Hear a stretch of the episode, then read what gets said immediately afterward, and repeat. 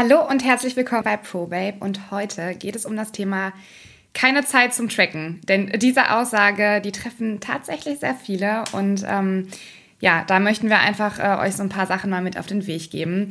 Denn äh, es ist tatsächlich so, dass hier Übung den Meister macht. Ähm, denn klar, am Anfang, wenn man noch nie so eine Tracking-App hatte, dann dauert es natürlich ein bisschen länger. Das ist ganz klar und das ist ja auch total normal, ähm, weil man sich da erstmal so ein bisschen zurechtfinden muss. Und ähm, dann kann es schon mal so 10 bis 15 Minuten dauern, aber das ist auch so wirklich eigentlich die Maximalzeit.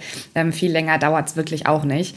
Und da bekommt man aber ganz, ganz schnell eine Routine rein sein, dass man irgendwann nach einer Zeit nur noch so zwei bis drei Minuten braucht.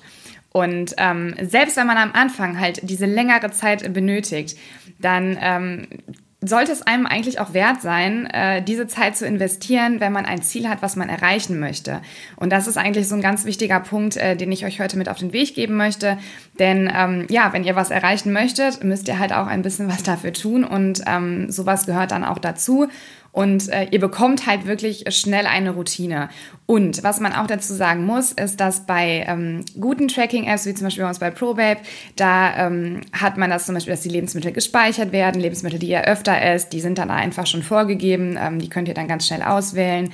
Oder ähm, ihr könnt auch ganze Rezepte oder ganze Mahlzeiten dort abspeichern, sodass es nachher eigentlich nur noch so zwei, drei Klicks sind und ähm, das dann einfach gar nicht mehr so viel Zeit in Anspruch nimmt. Oder auch diese Sache mit dem QR-Code-Scannen ähm, von den Lebensmitteln, dass man einfach nur das Handy draufhält mit der Kamerafunktion und äh, dann habt ihr das Lebensmittel schon direkt drin und müsst nur noch eure Mengen angeben. Ähm, was man aber dazu sagen kann, denn ganz oft ist es ja so, dass dieses äh, Tracken auch irgendwo in gewisser Verbindung mit Abwiegen steht und das natürlich auch ein bisschen Zeit in Anspruch nimmt, muss man ganz klar sagen.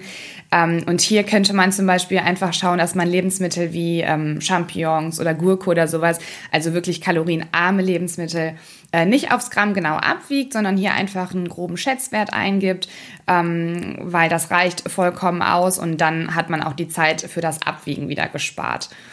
Mm, und ja, letztlich unterm Strich muss man aber trotzdem sagen, äh, dass es einem das wert sein sollte von der Zeit her, weil wenn man schon mit dem Argument kommt, ich habe keine Zeit zum Tracken, äh, dann hat man mit Sicherheit auch keine Zeit zum Sport, dann hat man keine Zeit für einen gesunden Einkauf.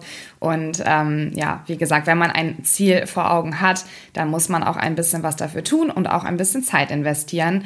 Und ähm, wie gesagt, das Kalorientracken, man braucht irgendwann vielleicht echt zwei bis drei Minuten am Tag. Und wenn man dafür ich sag mal wirklich krass gesagt, zu faul ist, ähm, ja, dann äh, ist es einfach schade und ich finde, das sollte es einem auf jeden Fall wert sein. Vor allem, wenn man ein Ziel vor Augen hat, dann sollte man auch ein bisschen was dafür tun.